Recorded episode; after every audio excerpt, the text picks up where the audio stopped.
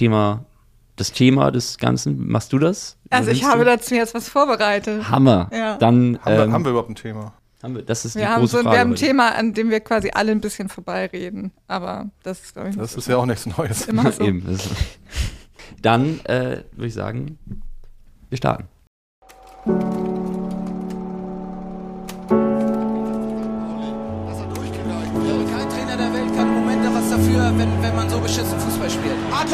Raus, Marin, Marin, das Tor für den FC St. Pauli. Ein großer Tag für St. Pauli und ein kämpferisch wie spielerisch verdienter Sieg.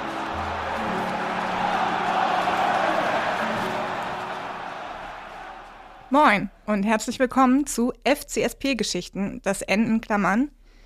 Wir sind der offizielle Podcast des FC St. Pauli Museums. Ähm, wir haben Regeln, die wir jedes Mal brechen und die wir heute nicht nochmal erklären werden. Wenn ihr die Regeln dieses Podcasts wissen wollt, dann hört Folge 1 bis 7, äh, verfügbar auf allen Streaming-Plattformen. Ähm, und eine Regel, die wir heute wieder brechen, ist, dass wir nicht in unserer geplanten Besetzung hier sind, sondern Christoph fehlt und dafür haben wir aber einen Stargast heute. Aber Oh. sowas von Stargast. Genau, wir haben, ähm, sollte ich vielleicht nochmal sagen, also falls ihr uns jetzt das erste Mal hört, gerade eben, das war Selina, äh, ich bin Christopher, Äh, mit dabei ist Thomas. Ne? Thomas, genau, hallo. Richtig, richtig. Und Jörn äh, ist hier, Jörn Kreuzer. Und stell dich doch mal vor, und was hast du eigentlich mit dem FC St. Pauli zu tun? Oh, erstmal eine Runde. Danke für die Einladung. Ich würde sagen, aber Stargast ist ein bisschen zu hoch gegriffen. Dazu vielleicht aber später mehr. Ja, was habe ich mit dem FC St. Pauli zu tun? Äh, zum einen bin ich Mitglied der Schachabteilung seit 2010. Zum anderen habe ich tatsächlich für den FC St. Pauli gearbeitet ähm, und die Geschichte ging im Mai 2008 äh, mit einer E-Mail los an Christoph Nagel, den ihr alle kennt, und Michael Pahl, die damals am Jubiläumsbuch des FC St. Pauli saßen und da wurde ich Praktikant. Aus dem Praktikant wurde irgendwann mal ein Schreiber der Stadionzeitung und äh, ganz später Mitglied des Medienteams, wo ich dann bis 2020 war. Also in, insgesamt zwölf Jahre beim FC St. Pauli verbracht, vom Praktikanten bis zum Social Media Manager. Also vom Tellerwäscher zum, so in etwa. Genau. Zum Millionär. Ja, das wahrscheinlich nicht, aber Was? Wie nicht? Ja, schön, dass du da bist, Jörn. Das freut uns sehr. Ja, wir könnten jetzt ja mal heute mal so droppen, was denn unser Thema ist eigentlich. Ja, unser Thema haben wir ja letztes Mal schon angekündigt. Ähm, aufmerksame HörerInnen dieses Podcasts wissen also schon, worum es heute gehen wird. Ähm, nämlich um Marketing. Und ähm, wenn ihr wissen wollt, wie der FC St. Pauli aus Marketing-Sicht aussieht und warum der Verein als Marke so gut funktioniert, dann empfehle ich euch eine Folge von einem Podcast, einem anderen Podcast, der heißt OMR Education. OMR ist Online Marketing Rockstars. Oh. Die kennt ihr alle. Das sind die Werbemenschen mit, die den, mit den Bändchen. mit den lustigen bunten Bändchen, die hier einmal im Jahr, glaube ich, das Viertel unsicher machen. Ja, die kenne ich auf jeden Fall. Genau, und da war neulich Martin Durst zu Gast. Den kennt ihr wahrscheinlich auch alle. Ist äh, Managing Director Marketing beim FC St. Pauli. Und erklärt bei OMR oder hat bei OMR im Podcast erklärt, warum der FC St. Pauli eine Love Brand ist, eine sogenannte. Oho. Und wie wir zu einer Love Brand geworden sind. Jörn macht ein, formt ein Herz mit seinen Fingern. Es Genau. ist äh, denn Love Brand. Ja, sehr schön. Love Brand ist so ein Marketing-Buzzword, das nur Leute kennen, die sowas wie den OMR Education Podcast hören, also ich zum Beispiel. Sogenannte Love Brands sind Marken, die so eine starke Anziehungskraft auf KonsumentInnen ausüben, dass sie nicht nur gegenüber anderen Marken bevorzugt, sondern auch geliebt werden. Dafür ist der FC St. Pauli ein klassisches Beispiel. Sonst könnte man nicht erklären, warum ein Zweitligaverein ohne wirklich nennenswerte sportliche Erfolge bei den Merch-Umsätzen an der Spitze der ersten Liga mitspielt, also der ersten Bundesliga.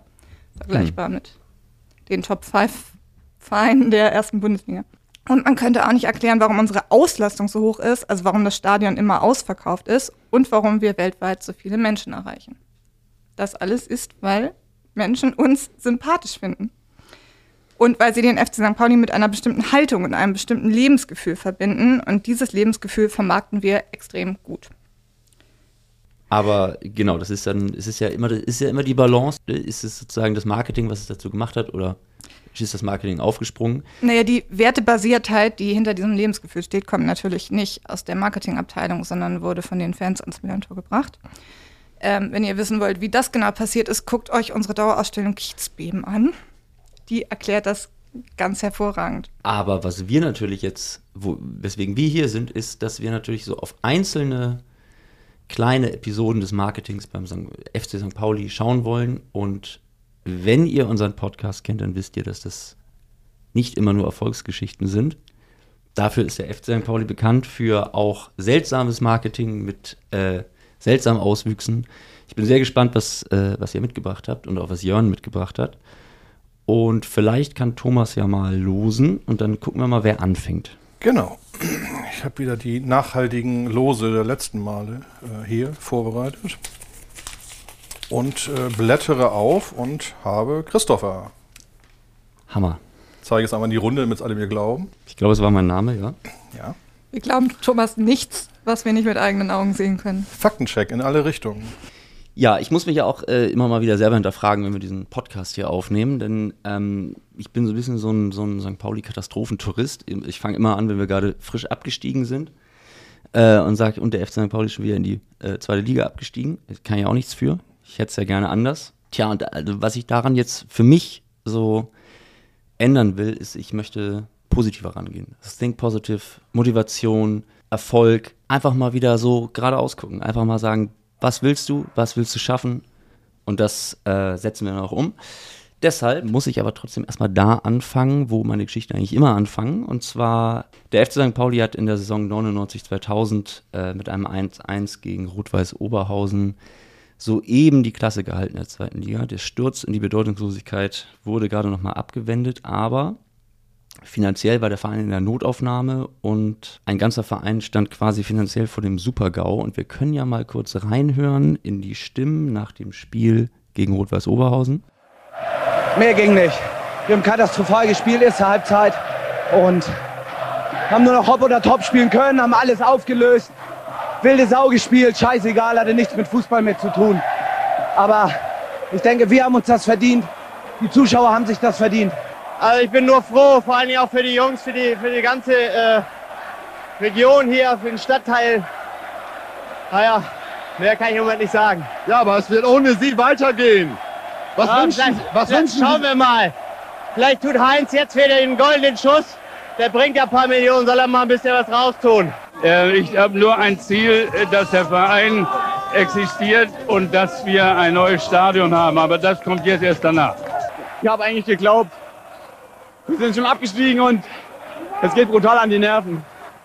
Ja, äh, wir hörten gerade in folgender Reihenfolge äh, Holger Stanislawski, Markus Marin, äh, Heinz Weisener und Stefan Hanke. Damals äh, Spieler des FC St. Pauli, Heinz Weisener ähm, Präsident. Und ja, worauf Markus Marin eingespielt hat, war, dass äh, Heinz Weisener mal wieder ein paar Millionen in den Verein pumpen könnte, um vielleicht auch Markus Marin zu halten, der das entscheidende 1-1 geschossen hat. So kam es allerdings nicht und Heinz Weisener tat auch keine weiteren Millionen raus, was dazu führte, dass in der Folgesaison der FC St. Pauli zum Absteiger Nummer 1 von Expertinnen und Experten der Sportpresse deklariert wurde und das wahrscheinlich auch nicht so unrecht, denn wir hatten den kleinsten Etat der Liga. Wenn man schon den kleinsten Etat hat, dann muss man wenigstens erfinderisch sein. Ja, Manager Stefan Beutel und der damals noch Vizepräsident, später Präsident Renald Koch waren nun gefragt, progressiv denken, neue Märkte erschließen. Der St. Pauli und die neuen Märkte, das wäre doch was. Im Mai 2000 wird das Internetunternehmen World of Internet Hauptsponsor des Vereins und Nachfolger eines hochprozentigen Alkoholherstellers. World of Internet wurde 1999 als Aktiengesellschaft gegründet. Das Internetunternehmen spezialisierte sich auf die Bereiche Finance and Sports. Neben der Betreuung von Webdesign und Werbeetats beteiligte sich World of Internet auch an Internetfirmen.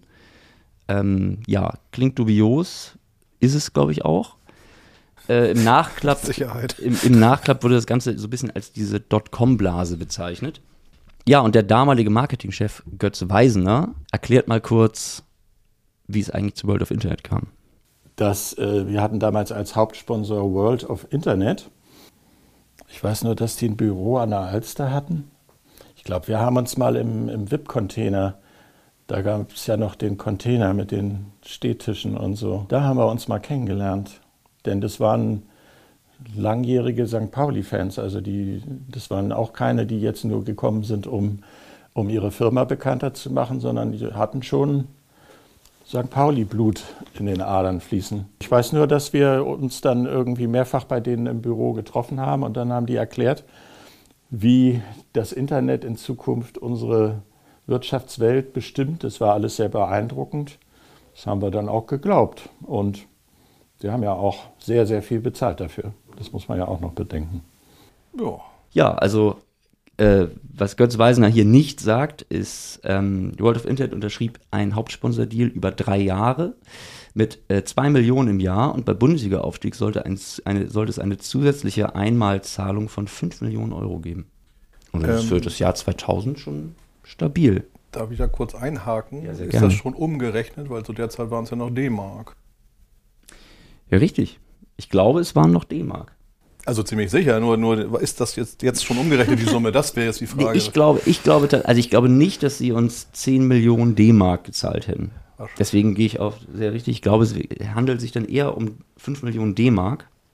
Aber äh, quasi die neuen Märkte auf der Brust fehlte Manager Stefan Beutel aber noch ein neuer progressiver Geist in Mannschaft und Verein.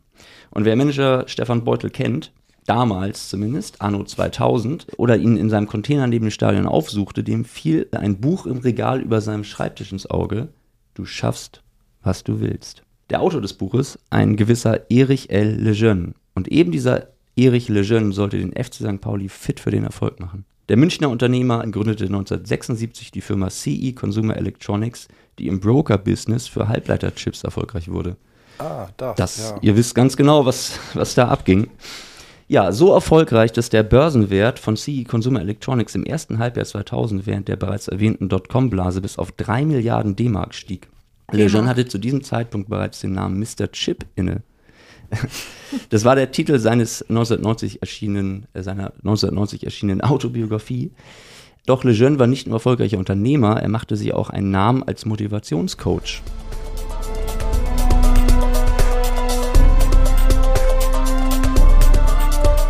Zählen Sie auch Ihre Erfolge? Ich mache das. Jeden Tag zähle ich meine Erfolge. Und Sie wissen, erfolgreich sein ist etwas Wunderbares. Aber es muss natürlich zuerst etwas erfolgen. Also wenn bei Ihnen nichts erfolgt, kriegen Sie immer die gleichen Ergebnisse, nämlich schlechte. Wir wollen gute Ergebnisse, denn Erfolg ist unwahrscheinlich weit. Und wie Sie sehen, er kann unwahrscheinlich hoch sein, Erfolg. Und genau das wünsche ich Ihnen, dass Sie mal richtig hohen Erfolg haben und weiten Erfolg haben.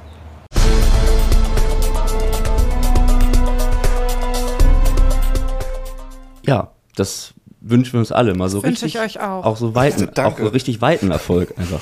Also nicht nur hoch, auch weit. Äh, ja, Erich Lejeune in einem äh, Motivationsvideo. Ich bin schon ein bisschen hyped. Ich habe Bock auf Erfolg auch, aber da wissen wir, haben wir gelernt, ist Erfolg nur Erfolg, wenn darauf etwas erfolgt. So.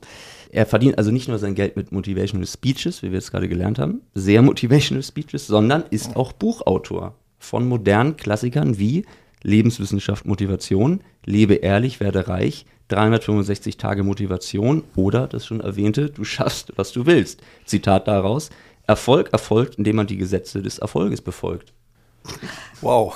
Ah, so, ah, okay. Also ganz einfach. Ziemlich äh, tief auch. Also das ist, man muss da wirklich erstmal reindenken auch, finde ich. Ja, und also und Lejeune äh, hat auch ähm, sich auch hat auch Jesus Christus Vergleiche dabei und die müssen natürlich auch erlaubt sein, denn Lejeune sagte 1999 im Abendblatt, Jesus hatte eine Vision und seine zwölf Jünger, ich habe mein Team und eine Vision. Hm. Also, da kann ja nichts mehr schiefgehen. Stefan Beutel und Renald Koch, offenbar tief beeindruckt von dieser geballten Motivationskompetenz, nahmen Kontakt zu Erich Lejeune auf. Dieser war mit CE Consumer Electronics 1999 bei der Spielvereinigung Unterhaching äh, eingestiegen und pumpte dort in drei Jahren über 15 Millionen D-Mark in den Münchner Vorortsverein, der sensationell den Aufstieg in die Bundesliga schaffte. Zu diesem In Zeitpunkt welchen Verein? Spielvereinigung Unterhaching. Die haben mal Bayer Leverkusen die Meisterschaft versaut. Korrekt. Wir erinnern uns. Ja. Alle. Ja, zu diesem Zeitpunkt war in der Presse bereits die Rede davon, dass Lejeune von einem Einstieg beim FC St. Pauli träumte. So schrieb die Bild-Zeitung im Juli 2000. St. Pauli ist der Kultclub in Deutschland. Die müssen jetzt raus aus dem Scheißloch zweite Liga und zurück in die Bundesliga. Erich Lejeune, milliardenschwerer Computerchip-Händler. Die Nachricht ging wie ein Beben durch den Club. Lejeune will Pauli nach oben bringen. Gestern Nachmittag meldete sich der Vizepräsident Rena Koch und er war begeistert. Der Mann ist eine Granate. Es wäre grob fahrlässig, wenn wir seine Hilfe nicht annehmen würden. Doch nicht nur das. Mr. Chip gilt als Motivationsgenie, schult Manager und Vorstände und hat schon mehrere Bücher zum Thema geschrieben. Lejeune will mit Pauli durchstarten. Ich weiß, wie es ist, wenn man aus dem Nichts kommt. Das ist doch wie bei St. Pauli. Der Club muss sich jetzt ein Ziel erarbeiten. Ein Motivationsseminar mit Mannschaft, Trainer und Präsidium ist geplant. Koch, er wird, er wird uns Wege für eine Gestaltung unserer Zukunft aufzeigen. Die Sitzung gibt es für Pauli übrigens kostenlos. Normal kassiert Lejeune 100.000 D-Mark pro Seminar. Oh. Der Haching-Sponsor ist ganz scharf auf Pauli. Das ist ein Verein aus dem Volk. Wie unter Haching. Da wird gelebt, gelaufen, gekämpft. Ich werde mithelfen, Sponsoren zu finden. Ich könnte mir auch vorstellen, den Club an die Börse zu bringen. Das sind Visionen.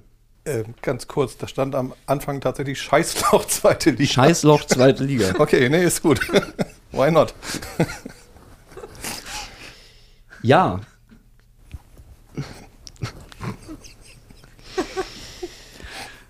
Ja, äh, ja, also äh, Beutel und äh, Koch erhofften sich von Lejeune also nicht nur finanzielle Unterstützung und Expertise bei der Suche nach neuen Sponsoren, sondern auch den letzten Punch Motivation für den Bundesliga-Aufstieg. Im Oktober 2000 war es dann endlich soweit. Das Team des FC St. Pauli sollte zum Motivationsseminar bei Erich Lejeune antreten. Äh, ich zitiere mal ein paar Artikel dazu was ich gerade sagte, ich möchte zu einem Artikel zitieren, aber vielleicht, Selina, vielleicht magst du ja mal kurz diesen Absatz hier vorlesen, weil es ist schon, das ist schon geil. Möchte ich einfach mal jetzt so selber mal zuhören. Okay. Ich zitiere aus der Welt vom 6.10.2000. Erich, wie spricht man das aus? Lejeune. Erich Lejeune macht St. Pauli fit für die Bundesliga. Immerhin St. Pauli. Es dauerte zwei Stunden, dann hatte Motivationskünstler Erich Lejeune die Prä Präfis, die Profis des FC St. Pauli voll und ganz auf seiner Seite. Thomas, wie geht ihr in das Spiel gegen Reuter Fürth? fragte der erfolgreiche Unternehmerspielmacher Megle. Der ging auf den verbalen Doppelpass ein. Wir wollen gewinnen. Wow. Lejeune, ihr wollt? Fragezeichen. Megle, nein, wir werden gewinnen. Die komplette Mannschaft stimmte in den Schlachtruf ein. Das Motivationsseminar im Dorinth Airport Hotel, zu dem der Hauptsponsor der Spielvereinigung Unterhaching eingeladen hatte, erfreute Manager Stefan Beutel. Sein Weg zum Erfolg hat den Horizont erweitert. Auch Trainer Dietmar Demuth war begeistert. Herr Lejeune hat viel erreicht. Das wollen wir auch. Der Gelobte, St. Pauli gehört in die erste Liga. Ich wollte helfen. Äh, Copyright Axel Springer.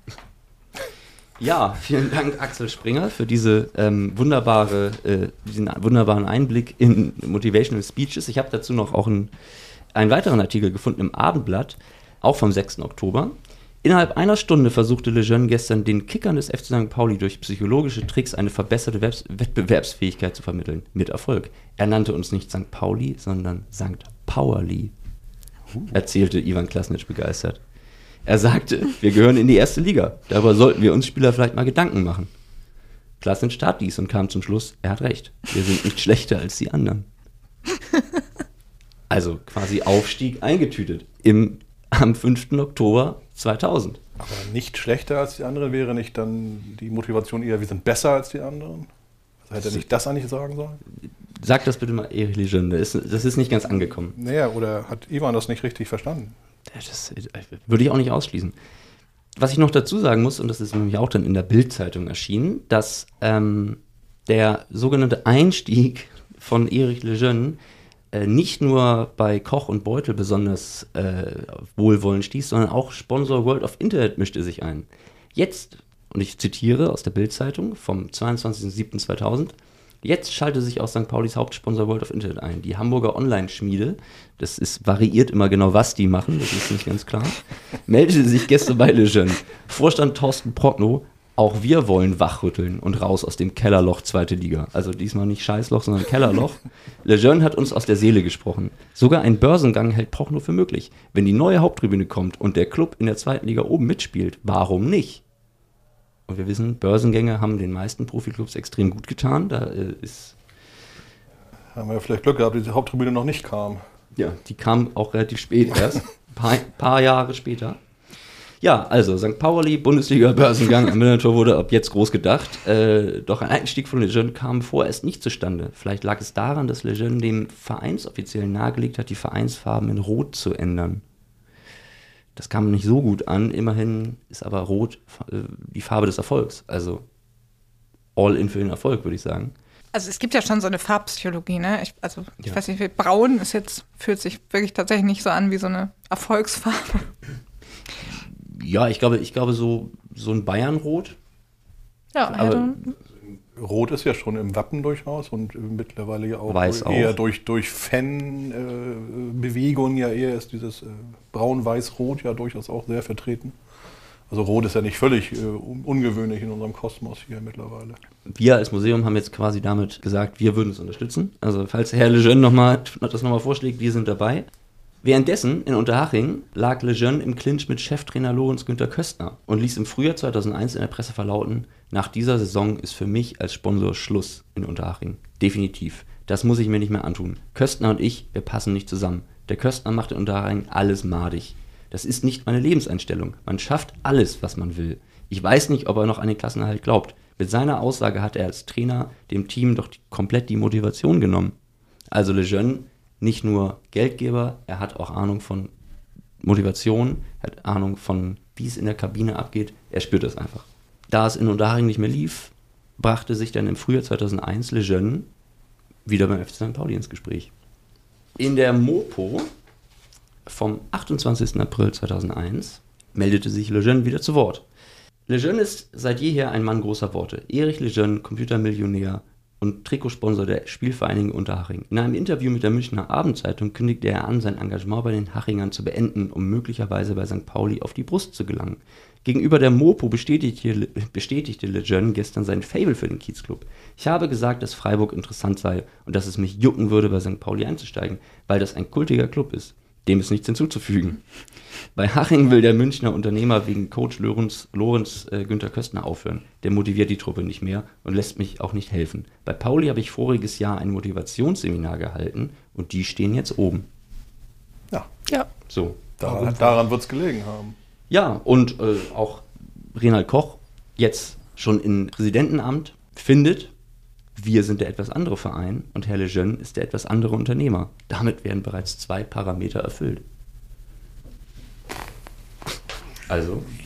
Ja. Ja, also es wurde wieder heiß um Lejeune beim FC St. Pauli und für Beutel und Koch drängte die Zeit, denn der Verein stand, dem Verein stand das Wasser bis zum Hals. Hauptsponsor World of Internet war insolvent. März 2001. Schocker. Wir hören mal kurz rein.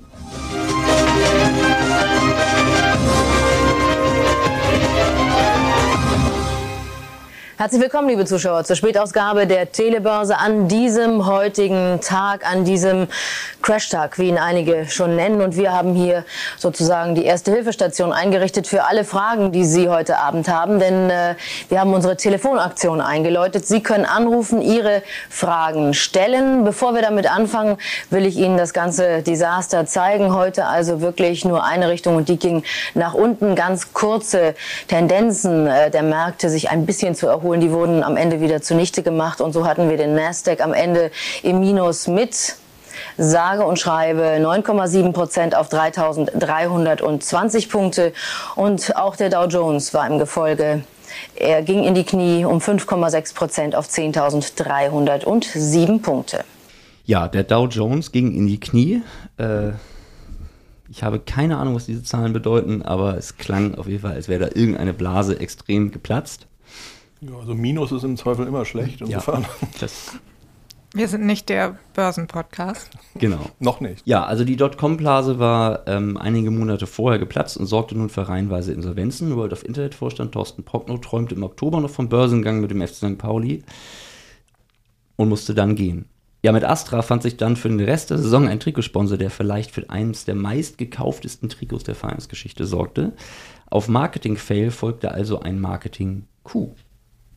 Jetzt habe ich einen kurzen Ausschnitt noch aus Wir sind Absteiger Nummer 1. Während es sportlich weiter kriselt, erfreuliche Nachrichten an anderer Front. Es gibt endlich einen Nachfolger für die dubiose Internetfirma, von der eh niemand wusste, was sie eigentlich macht. Astra wird Interimssponsor. Keine Frage, der absolute Wunschkandidat. Vor dem Spiel gegen Osnabrück gehen die Trikots mit dem rot-weißen Logo weg wie warme Semmeln. Das Trikot habe ich tatsächlich auch mir dann damals gekauft. Mit diesem Aufnäher, Astra-Aufnäher auf dem World of Intern äh, Internet äh, Ursprungsaufdruck. Ja, und wenn man, äh, und wenn man, Das gibt's noch. wenn man sich alte Spielszenen anguckt aus der Saison 2000, 2001, sieht man auch noch den Totenkopf an dem Telekom-Gebäude, der äh, in das World of Internet Logo eingebaut wurde, in einer riesigen, Mhm. in einem, äh, in einer riesigen Plane. Ja, aber die Frage ist doch jetzt eigentlich, was ist denn jetzt mit Erich Lejeune? Im Mai 2001 schrieb die Bild, München, bitte melden. Haching-Sponsor Erich Lejeune hat wohl doch kein ernsthaftes Interesse beim Kiezclub einzusteigen. St. Paulis Vermark Vermarktungschef Christian Tötzke wartet bis heute auf einen Rückruf des milliardenschweren Chip-Herstellers. In der Münchner Zentrale heißt es sogar, Lejeune will überhaupt gar kein Sponsoring mehr betreiben. Tötzke, nicht so schlimm. Wir haben vier Firmen, die Interesse an der Pauli-Brust haben. 3,5 Millionen Mark wird der Schriftzug auf dem Trikot kosten. Insgesamt werden die Sponsoring-Einnahmen 10, bringen, 10 Millionen Mark bringen. Rekord. Ja, es lief also extrem gut bei St. Pauli. Alle wollten Sponsor werden und 10 Millionen direkt reingeben. Äh. Meine Vermutung ist, Erich Lejeune ist abgesprungen, da auch CE Consumer Electronics aufgrund der Dotcom-Blase quasi in Schwierigkeiten geriet und 2002 den Rückzug aus dem Vorstand seines Unternehmens ähm, publik machte. Frage wäre jetzt ja nur noch, ob dann die genannten Zahlen von Herrn Tötzke wirklich von Firma Secovita gezahlt wurden, die dann ja auf die Brust kamen. Ich kann mir nicht vorstellen, dass ein, eine Krankenkasse 10 Millionen für ein äh, Trikotsponsoring Wahrscheinlich nicht, raushaut. aber das Was macht der Mann heute? Achso, ja, das, ja, also er ist auf jeden Fall, äh, das kann ich jetzt schon mal aus dem Stand sagen, er hat drei Ehrendoktorwürden, er ist Honorarkonsul von Irland, ähm, ist äh, Honorarprofessor äh, an der, ähm, an einer Universität und hat der äh, Hochschule für Philosophie in München einen Lehrstuhl ge, ja, gesponsert. Das ist dann der Erich Lejeune Lehrstuhl für Philosophie in München. Wurde 2019 eingestellt, komisch, ich weiß gar nicht, woran das lag. Und ähm, ja, also von daher, Erich Lejeune hat sich dann mehr auf die Philosophie konzentriert, ist immer noch am Start, macht immer noch Interviews. Ich habe erst vor, ich glaube, drei Wochen ein wunderbares Interview auf seinem YouTube-Kanal gesehen mit Dietmar Hamann. Schade war, dass Dietmar Hamann quasi kein Mikrofon hatte und nur Erich Lejeune. Aber, ähm, aber daran kann man ja arbeiten. Also Fazit, der Erfolg ist erfolgt. Der Erfolg ist erfolgt, aber er erfolgt ja auch nur, wenn darauf wiederum was erfolgt. und auf den Erfolg erfolgte der Abstieg. Aber gut. Danke, Erich. Danke, Erich. Wieder was gelernt. Auch persönlich. Ja, also man nimmt was mit äh, nach Hause, würde ich sagen. Da. Erfolg. Ja. Ja, also den Gedanken an den Erfolg auf jeden Den Fall. Weg zum Erfolg. Ja, ja, ja, ja, ja. Ja, ich, ich habe dem auch nichts hinzuzufügen. Ich glaube, das bildet die Lebensrealität der meisten Menschen auf der Welt perfekt ab. Ja, würde ich so sagen. Ich würde sagen, Mut zur zweiten Geschichte, oder? Absolut. Ich kann ja mal wieder ein bisschen gucken, was wir hier haben. Nee, Du sollst nicht gucken, du sollst losen. Naja, ich, ich lose ja, wie man vielleicht am Rascheln hört. Aber nicht gucken Und vorher. gucke dann eben drauf, was da steht. Und das ist der, wie gesagt, nachhaltige Zettel, wo Christoph draufsteht. Und das heißt, äh, jetzt wäre Jörn dran. Aber bevor Jörn anfängt, habe ich selber noch ein bisschen was zu erzählen. Nämlich das Thema, das nächste Thema, was wir jetzt haben, ist, ähm, was ja auch im ganz weitesten Sinne durchaus mit Marketing zu tun haben kann, ist äh, die Historie der Maskottchen beim FC St. Pauli. Ich würde sagen, das hat nicht nur im weitesten Sinne was mit Marketing zu tun. Was prägt die, die Marke so sehr wie das Gesicht, das sie nach außen vertritt? Ja, gut. Dann äh, müsste man natürlich nachfragen, weil das erste Maskottchen, was es gab, Mitte der 1960er, war ein kleines weißes Zicklein namens Jockeli. Ich bin mir jetzt nicht sicher, was das für eine Marke nach außen vertreten soll, aber gut. Ja, war das an Köln? Gab es Köln damals schon? Ja, oder? Das war, also, Also Köln an sich gab es damals schon. diese wunderbare Stadt Ich am bin mir Rhein. aber nicht sicher, seit wann es Hennes als solches gibt. Das weiß ich jetzt leider nicht aus dem aus dem Stehgreif. Aber auf jeden Fall ähm, Jockeli, ähm, es gibt also Bilder äh, davon, da hat es eine kleine Wärmedecke, würde ich das mal nennen, auf dem Rücken mit äh, einem Vereinswappen und dem Namensaufdruck, eben Jockeli. Der Namensgeber war der damalige Trainer, Kurt Krause, der allenthalben nur Jockel gerufen wurde. Das wiederum weiß ich auch nicht warum, aber es ist halt so. Und äh, immerhin führte das kleine Tier das Team 1966 zur Meisterschaft in der damals zweitklassigen Regionalliga Nord. Das ist Allein. das. Ja, Naja gut, also wenn wir jetzt mal Jockeli Motivation schoss, und schoss so. alle drei Tore im Finalspiel. Äh, Genau. St. St. Pauli. Ja. St. Jockeli. St. Jockeli. Aber äh, das hatten wir hier auch schon mal als Thema. In der Aufstiegsrunde war dann knapp Schluss.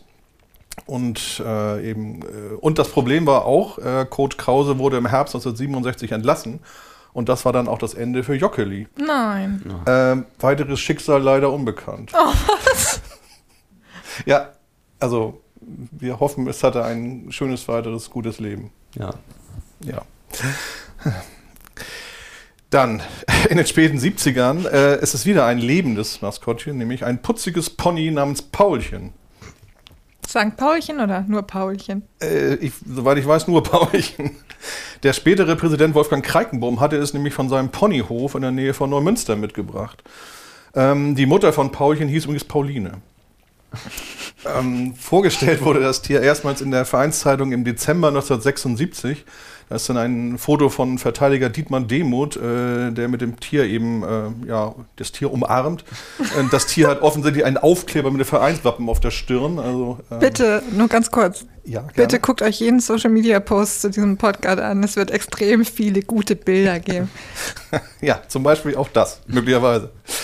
Ja, ähm, genau. Ähm, ach genau, und, und dann gibt es auch noch Fotos, wo Jugendspieler mit Paulchen im Stadion umherlaufen und hat nämlich auch so eine Decke um, genau wie Jockeli zuvor mit dem Namen Paulchen drauf. Also es äh, wurde sozusagen doch eine gewisse ähm, historische Linie ist da scheinbar. Äh, Da wurde recycelt offensichtlich. na, das, war- nee, ich glaube, die Größe ist eine andere dann doch.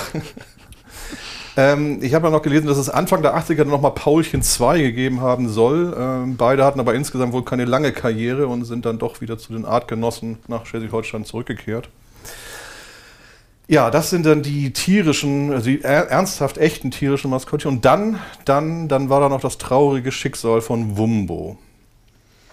Die Geschichte haben sicherlich einige schon mal gehört. Ähm, der Heidepark Soltau war so um 1990 rum Sponsor am Millantor. Auf Bildern dieser Zeit sieht man auch so Werbebanden im Stadion vom Heidepark. Und Wumbo ist oder äh, war und ist immer noch tatsächlich das Maskottchen dieses Vergnügungsparks. 27. April 1990, Heimspiel gegen den 1. FC Kaiserslautern und dann wurde eben ein äh, sehr armer Mensch in dieses Kostüm gestickt, ein sehr riesiges Kostüm mit einem noch riesigeren Kopf ähm, und wurde dann aufs Feld geschickt. Ähm, und ich zitiere dann jetzt mal aus einem Buch von äh, Christoph und Michael, die auch schon genannt wurden hier. Zitat, äh, die sonst so weltoffenen St. Pauli-Fans machten kurzen Prozess. Das, Zitat, einzige Exemplar aus der Rasse der Buntbären, so die Park-PR, wurde in Gesängen als, als hässlicher Hamster verunglimpft und mit einer Biersalve nach der anderen bedacht. Das Bauern, äh, bedauernswerte Geschöpf trat fluchtartig den Rückzug an und der Sponsor stellte sein Engagement ein. Ja, danke, Fans. Ja, das ist also tatsächlich die Geschichte der Maskottchen beim FC St. Pauli. Sie ist äh, eher kurz und insgesamt teilweise auch traurig. Ich hoffe, Wumbo lebt jetzt auch auf dem Bauernhof. Bei Wolfgang Kleikenbohm auf dem Pony. Möglicherweise leben da alle. Genau, das ist der Maskottchenfriedhof. Nein, ähm, Maskottchengnadenhof. genau, aber dann, aber dann. Wir haben ja noch ähm, den 1. April 2016 und wir haben Zecki. Wer kennt es nicht? Möglicherweise erinnern sich noch einige an Zecki, ist ja noch gar nicht so lange her. Und wir sind ja auch ein Recherche-Podcast und ein investigativer Podcast und wir haben es geschafft. Wir haben Zecki gefunden. Und da kommt Jörn ins Spiel. Ja, ein großer Moment für mich, denn ich darf heute erstmals hier im Rahmen dieses Podcastes bekennen, liebe Leute, ich war Zecki. Das Maskottchen des FC St. Pauli für einen Tag, für wenige Stunden. Und ähm, aufgrund meiner Affinität zu Maskottchen muss ich ehrlicherweise sagen, es hat mir verdammt viel Spaß gemacht. Ähm, auf was wir tatsächlich damals verzichtet war, haben, äh, dass ich damit einlaufe, weil es äh, war am 1. April 2016 ein Heimspiel gegen Union Berlin an dem Tag. Und äh, ja, wir haben uns dazu damals entschlossen, ähm, quasi, weil wir immer Themen für die Viva brauchten, auch Oberthemen, äh, uns für ein Maskottchen als Aprilscherz äh, ja, quasi zu machen. Ganz, ganz riskant auf jeden Fall. Ja, es war riskant, aber wir hatten quasi auch im Verein, sage ich mal, den richtigen Mann zur richtigen Zeit äh, gewissermaßen mit Andreas Rettich, der ja ein Kölscher Jeck ist und äh, der hat es auch wirklich komplett durchgezogen, die ganze Nummer. Und ähm, es also wir haben das wirklich, heute würde man sagen, crossmedial aufbereitet. Also in den Jahren davor äh, gab es tatsächlich auch schon Aprilscherze, aber dann eher nur als einzelne Homepage-Artikel beispielsweise. Ich finde, man sieht da auch die fortschreitende Digitalisierung, dass wir uns da wirklich Gedanken gemacht haben, beziehungsweise dass auch die Gefahr da war, dass es sehr schnell auffliegt. Aber wir haben es große Mühe gegeben. Es gab eine Facebook-Seite, die existiert bis heute. Könnt ihr suchen, Zecki. Wir hatten äh, eine Pressemitteilung, wir hatten äh, komplett die Viva, die Stadionzeitung, darauf ausgelegt. Es gab ein Presseshooting mit Andreas dafür. Und tatsächlich hatten wir auch äh, in der Hamburger Presse äh, Partner, kann man sagen, weil die Mopo hat das auch groß verkündet am 1. April. Und ganz zum Schluss haben wir dann noch ein YouTube-Video online gestellt, das, wo ich sehr enttäuscht in der Südkurve sitze und äh, Philipp, ähm, Philipp Herwagen Mhm. mich gewissermaßen in Rente schickt. Ja, es ist ein sehr trauriges Video. Aber äh, das heißt also, nur fürs Verständnis, also du warst auch in diesem Kostüm drin. Du warst sozusagen der. Ich komme da jetzt nicht mehr raus. Selina hat ja sensationelles Bildmaterial angekündigt. Äh, Ich war tatsächlich in diesem äh, Kostüm drin. Und wenn man sich das Cover dieser Viva so anguckt, ähm, sieht man auch, dass quasi ganz schlecht mit Photoshop das Gesicht zugeschoppt wurde, damit man nicht erkennt, wer es ist, weil ich ja mit Andreas äh, gewissermaßen mitten auf dem Rasen des Millerntors stehe und er mich begrüßt. Und nochmal für Verständnis, du lebst jetzt auch auf dem Bauernhof von Wolfgang Reif. mit, mit Wumbo und Auf dem- Pauchen auf und äh, auf dem Maskottchengnadenhof, Vielleicht soll ich mal vorbeifahren und gucken, wie es meinen Vorgängerinnen und Gängern ging. Ähm, tatsächlich weiß ich gar nicht, was mit dem äh, Kostüm passiert ist, ob das noch existiert. Es lag auf jeden Fall jahrelang in der Medienabteilung rum. Äh, es ist ein sehr günstiges äh, Kostüm äh, gewesen, das wir, glaube ich, auf Amazon bestellt haben. Äh, und ja, es ist halt, keine Ahnung, nicht von ungefähr, dass es bei uns in der Medienabteilung rumlag, weil wir ja immer auf der Suche nach Themen waren, gerade auch für die Viva. Und äh, da erschien uns ein Aprilscherz, der durchaus möglicherweise ein bisschen riskant war äh, als adäquat. Wir haben Zecki damals, glaube ich, auch mit einem sozialen Zweck äh, in Verbindung gebracht für die Kiezhelden. Das wurde tatsächlich kritisiert, aber unterm Strich fanden das doch alle irgendwie zumindest äh, charmant gelöst, beziehungsweise es tut oder es tat keinem weh in dem Sinn.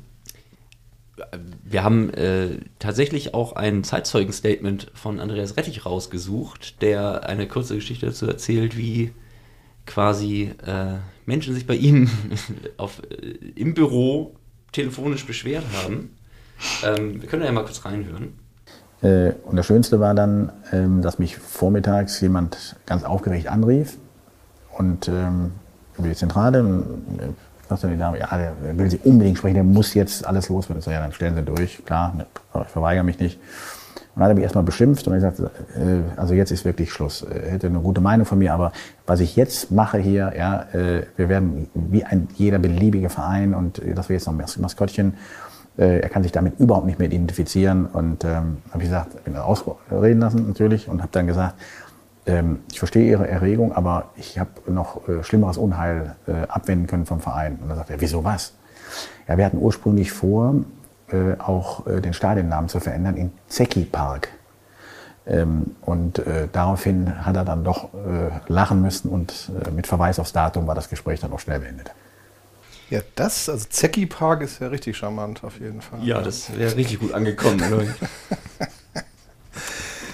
ich. Hätte noch, also wo du das sagst, ihr habt das äh, Kostüm irgendwo bestellt, aber war das, also als was wurde das denn verkauft? Oder Das, das war quasi ein Ganzkörper-Zeckenkostüm. Das, also es wurde auch wirklich als, ach so, das war Ja, es wirklich. wurde, es ah, ja, wurde okay, im ja. Internet als Zeckenkostüm Okay. äh, angepriesen. Wir haben ein sehr überdimensioniertes Trikot besorgt im Fanshop, haben das, glaube ich, auch beflockt tatsächlich. Ja. Hinten drauf steht 1910 Zecki. Ja. haben dieses Trikot da reingeschneidert und äh, genau, dann habe ich mich in Schale geworfen und dann gab es eben die ganzen ähm, die ganzen, äh, die ganzen Aufnahmen. Und tatsächlich das Video mit äh, Hervi, das ist äh, tatsächlich am Spieltag nach dem Unionsspiel sehr spät abends entstanden. Gewissermaßen. Deshalb wurde es auch erst am 2. April ausgespielt und nicht in Rente geschickt. Aber es ist ja tatsächlich ähm, eigentlich auch d- kein Zufall, dass du Zecki warst, weil du hast ja quasi ein Fable für Maskottchen. Ich habe ein Fable für Kann man das so sagen? Das kann man leider, ja, das muss man so sagen. Ich habe ein Fable für Maskottchen. Das hat irgendwie auch gar nichts mit Marketing zu tun. Ich weiß überhaupt nicht, woher dieser oder dieses Fable herkommt. Ich weiß es nicht. Jedenfalls, ähm, aus meiner Erinnerung, ich habe auch mit ein paar Leuten gesprochen, ist es tatsächlich so, dass ich sehr verliebt war in der Zeit oder schon lange, seitdem ich eben in der Medienabteilung des FC St. Pauli war, war ich verliebt in dieses eine Video, das Elf Freunde gemacht hat. Die haben 2009, glaube ich, ein äh, Maskottchenrennen aller Bundesliga-Maskottchen gemacht und das habe ich mir in regelmäßigen Abständen angeguckt. Dementsprechend war ich auch prädestiniert für die Rolle als Zecki. Und äh, ihr hattet mich ja angesprochen und ich habe dann tatsächlich ein bisschen gesucht und verschiedene Spuren gefunden äh, in der Medienarbeit des FC St. Pauli, die dann quasi in diesen äh, zu, zu Zecki hingeführt haben. Es ging los, äh, ich habe das hier jetzt vor mir. Da entweder Selina oder Christopher können eine Frage lauschen oder beantworten. 2010 spielte der FC St. Pauli in der Bundesliga und ein Arnfried Lemmle, seines Zeichens im Marketing und Vertrieb der TSG Hoffenheim, natürlich, Hoffenheim, suchte auf der Homepage äh, der TSG Hoffenheim eine Darstellerin oder Darsteller für das Maskottchen Hoffi. Unter anderem sollte man kinderlieb sein, zuverlässig, aufgeschlossen, kontaktfreudig. Was haben wir gemacht als Viva-Redaktion? Haben das beim Heimspiel im August 2010 gegen Hoffenheim aufgegriffen und haben für die ZuschauerInnen am Millern-Tor einen Elchtest vorgelegt, damit man auch sicher gehen konnte, ob man geeignet ist als Hoffi. Unter anderem mit der Frage, wie reagieren Sie, wenn Sie von Fans provoziert werden? Antwortmöglichkeit A, ich animiere dazu, weiterzumachen. Ich bin schließlich ein Maskottchen für jeder Mann und jeder Frau. B, ich werfe jeden dieser Schufte um. Ich bin doch ein Elch. Oh Gott. ähm, ist schon ein bisschen cringe, es tut mir leid. Äh, und äh, Provokation, immer lächeln oder wofür brauche ich das Kostüm überhaupt? Ja, äh, genau. Wobei man sagen muss, dass tatsächlich ja Hoffi ein Elch ist, warum auch immer. Ja, also genau. Das, äh, ja. Das greife ich hier auch Naja, auf, eben, aber das ist, um äh, irgendwie ja. Das liegt an der Elchpopulation in Das- Sinsheim. Wahrscheinlich, ja. Das Kraichgau als Lebensraum für Großwild war bisher nicht nennenswert in Erscheinung getreten und so weiter.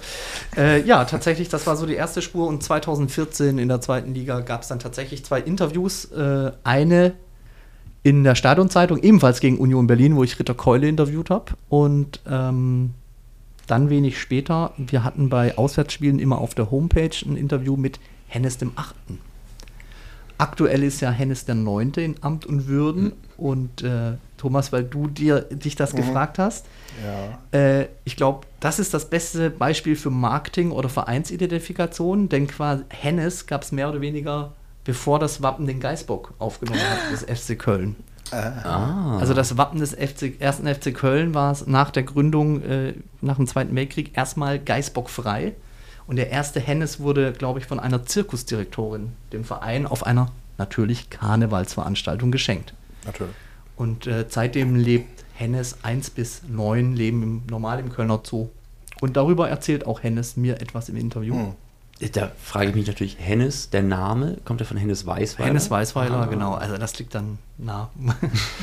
Und ja, das kulminierte dann äh, oder kumulierte dann quasi in dieser großen Aktion rund um den 1. April 2016. Und ich bin mir gar nicht sicher, ob das der letzte Aprilscherz des FC St. Pauli war. Das äh, kam auch alles außer Mode, aber nicht nur beim FC St. Pauli, glaube ich, sondern generell nehme ich Aprilscherze nicht mehr so wahr in den letzten Jahren. Das stimmt. Würde, glaube ich, aber heute auch nicht mehr so funktionieren. Also anhand von Social Media, würde ich sagen. Ja, total schwierig, glaube ich, mittlerweile. Aber äh, hast du noch so, äh, hattest du so noch so Reaktionen bekommen? Also hast du gemerkt, dass Leute das ernsthaft geglaubt haben und erschüttert waren von neuen Machenschaften der Marketing im Verein? Ist schwer zu sagen. Also ich hatte ja quasi Verwaltungsrechte auf der Facebook-Seite damals. Also und da quasi Ironie rauszulesen ist sehr schwierig. Möglicherweise haben das tatsächlich ein paar Leute ernst genommen. Äh, da gab es dann natürlich auch Reaktionen. Da müsste man noch mal in die PMs gucken, dementsprechend. Aber wie gesagt, ich glaube, selbst damals war es schon zu klar, ähm, dass das irgendwie nicht sein kann so richtig und dementsprechend haben das dann auch viele Leute ähm, auch auf die Schippe genommen, indem sie es ironisch angenommen haben, zumindest auf dieser Facebook-Seite. Aber wie gesagt, es gab Reaktionen äh, im Sinne von, vielleicht ist die Aktion ein bisschen drüber aufgrund der Tatsache, dass wir das so mit Kiezhelden verbunden haben und dass man eigentlich über soziale Projekte nicht so scherzen sollte, was absolut korrekt ist. Also was, ja. was es ja auch noch gab tatsächlich, war dann ja äh, ein, ein Plüschzecki, den man äh, als Merchandise-Objekt kaufen konnte. Wo ich mich ehrlich gesagt heute ärgere, dass ich mir das damals nicht gekauft habe, aber eigentlich sieht das Ding ganz süß aus. Ja, und der war ja vor allem angelehnt dann an dieses berühmte, bekannte Fanladen-Shirt. Genau. Zecken on Tour. Das, Richtig. das war ja quasi eins Auf zu diese, eins. diese ähm, Comic-Zecke nenne ich jetzt mal, die auf dem Shirt da war. Ja, Aber das genau. war gewissermaßen Mhm. eine Geschichte. Mit den, mit den Fußballschuhen Ja, dann auch. Ne? Genau. Ja. Aber das lief jetzt quasi unabhängig von uns. Für uns war die Geschichte Zecki Mhm. eigentlich beendet mit dem Aber es war schon Video. gleichzeitig, oder? Also so, die, dass es das Ding gab oder nee, dann doch nicht? Also hätte ich jetzt. Du, mein, du meinst im, vom der Fanladen, die Fanladenzecke und Nee, das die gab es ja schon ganz früh in den 90ern, irgendwie, als diese Zecken on Tour Shirts rauskamen da. Nee, aber, aber diese, dieses Plüschding, also was es im, im Fanshop dann gab, das ich, ich hätte jetzt gedacht, das wäre auch gleichzeitig mit diesem Zecki-Ding passiert. Also so perfektes Marketing haben wir dann, glaube ich, doch Ja, nicht gut, hinbekommen. Ich bin mir nicht sicher, kann- aber ich kann ja glaube. Ich- Zecki, das Plüschtier, kam ein bisschen später. Achso, nee, kann, kann angehen. Ich habe es nur irgendwo gefunden als Foto sozusagen, aber nicht, nicht jetzt mehr, wann das da irgendwie war. Genau. Da ist er. Das sieht auch gut aus. Ja. Ja, also Aber halt wirklich auch Gesichtszüge, Zähne eins zu eins. Ja. Ich habe übrigens nochmal geguckt, damals. äh, nur weil wir es jetzt gerade hatten. Also Hennes der Erste ist 1950 tatsächlich schon äh, in Amt und Würden gewesen und hat dann 16 Jahre äh, für den ersten FC Köln gewirkt, möchte ich sagen. Vielleicht liegt dann, ich, ich bin kein Köln-Experte, aber vielleicht liegt es dann nahe, dass quasi der Tod von Hennes dem Ersten als äh, Anlass genommen wurde, den Geisbock mit ins Wappen aufzunehmen, weil der ist, glaube ich, seit 67, 68 im Wappen. Kriegen wir das ja Aber hin, ja. Köln-ExpertInnen, bitte meldet euch. Aber das wäre jetzt nicht ganz unlogisch. SFC Köln HistorikerInnen bitte melden. Wir würden diese Frage gerne lösen. Ja, aber ja, trotzdem wirklich. Aber auch, wie gesagt, also diese, dieses, dieses Abschiedsvideo, das ist wirklich, das hat so eine Trauer in sich und äh, wo man sieht, äh, dein, dein Wirken ist nicht, nicht unbemerkt geblieben, auch wenn es nur ein Tag war. Aber Ja, ich habe ja jetzt Placebo und äh, sammle dann Maskottchen, wo ich sie nur kann. Was ist denn, was ist denn Du dein sammelst- Lieblingsmaskottchen? also du sammelst ganze- Stopp, nein, nicht Nee. ganze Maskottchen, sondern quasi Menschen. Selfies mit Maskottchen. Inklusive den Menschen da drin, nein. Se ja, Ja. Selfies mit Maskottchen. Ah, okay, und, gut, äh, das, ja. dann geht's. Ja, was, was ist denn dein Lieblingsmaskottchen? Äh, mein Lieblingsmaskottchen ist tatsächlich äh, Gritty. Das Ah. Maskottchen der Philadelphia Flyers. Aha. Einem NHL-Team aus Nordamerika. NHL, Äh, Gritty hat, und natürlich in Nordamerika wird es auch total ähm, auf die Spitze getrieben. Die treffen sich. Es gibt einmal im Jahr so ein Maskottchentreffen beispielsweise. Und äh, Gritty ist so ein, ich weiß gar nicht, was das sein soll, um ehrlich zu sein. Gritty ist halt ein durchgeknalltes Etwas mit riesen Augen. Also, ja, ist halt sehr übergriffig, muss man auch sagen. Also er spritzt so Leuten zum Beispiel irgendwie Wasser in die Augen während der Spiele und so. Und Oha. ich war, das ist wirklich, was ich nicht geschafft habe, ich war 2019 äh, am Tag vor dem Auswärtsspiel von äh, St. Pauli äh, bei Nürnberg, war ich in Prag und habe dort das NHL-Spiel Chicago Blackhawks gegen Philadelphia Flyers angeguckt. Gritty war da und ich habe ihn nicht erwischt. Was? Oh. Gritty Grit- fehlt mir. Bitte melde dich. So nah werde ich Gritty wahrscheinlich nie wieder kommen, aber Vielleicht äh, auch besser, weil sonst. ja, und ansonsten hake ich halt. Äh, äh, und Kriti gibt es auch ganz oft als GIF. Also wenn man Kriti eingibt, wenn ihr mal ein GIF verschicken wollt, das ist immer sehr lustig, seine Aktion. Ansonsten habe ich auch schon. Also ich habe mich dann auch irgendwann an den Hermann rangewagt, bei, im Rahmen eines Kita-Sommerfestes und ähm, ja. Ja, gut. Ähm, hab Freunde, das ist vielleicht auch noch ganz nett, hab Freunde beraten vor kurzem. Das ist quasi eine Kölner Hamburger Combo. Die hatten beim ersten Kind quasi, weil der Name ja noch nicht bekannt werden sollte, hatten sie irgendwie das erste Kind Hennes genannt. Also quasi als Codename. Das zweite, zweite Kind war dann logischerweise Zecki. Und jetzt beim dritten Kind äh, haben sie mich gefragt, was ich, äh, was ich empfehlen würde. Ich habe verschiedene Maskottchenvorschläge geschickt und am Ende haben sie Wilbo genommen als Codename. Das ist eine Mischung aus Willy Wildpark und Bobby Bolzer. Weil sie sich nicht entscheiden konnten. Also, äh, Und und Will- Park beides ist, ist klar, wo, wo der hingehört. Wo gehört Bobby Bolzer hin? Bochum ist doch klar, Bobby Bolzer. Bo, Bo, ja, okay, gut, das macht dann Sinn. Genau. Wenn man drüber nachdenkt. macht Und Sinn. Wilbo heißt jetzt äh, Louis. So. Ja. Herz, herzlichen Glückwunsch. An dieser Stelle. Aber danke Sevi, danke Steffi. ich, muss, ich muss ja dazu sagen, also ich, ich kenne mich mit Maskottchen nicht aus. Ich kenne nur den, den, den äh, Grotifanten von Uerdingen. Ich weiß nicht, warum der mir so hängen geblieben ist. Dass er sich öfter mal mit gegnerischen Fans geprügelt hat, wahrscheinlich. Finde ich eigentlich ganz gut, ja. Und der, also das einzige Maskottchen, wo ich wirklich mal öfter mal das auch gegoogelt habe, um zu gucken, ob es ein Scherz ist oder ob es wirklich ist, ist äh, der Boilerman von West Bromwich Albion. Der ist ja eigentlich nur ein Boiler äh, mit zwei Beinen. Das finde ich äh, relativ, also das finde ich, den könnte ich mir hier auch noch vorstellen. Ich, muss, ich musste vorhin auch irgendwie überlegen, als du gesagt hast, dass der Erich äh, Mr. Chip genannt wurde, ob das vielleicht auch ein ziemlich geiles Maskottchen gewesen wäre. Schon. Der, der Mr. Chip am Millantor. Aber einfach so ein flacher Chip mit zwei Beinen dran. Ja, aber da musst du dann sehr dünne Menschen finden, die sich dann da rein.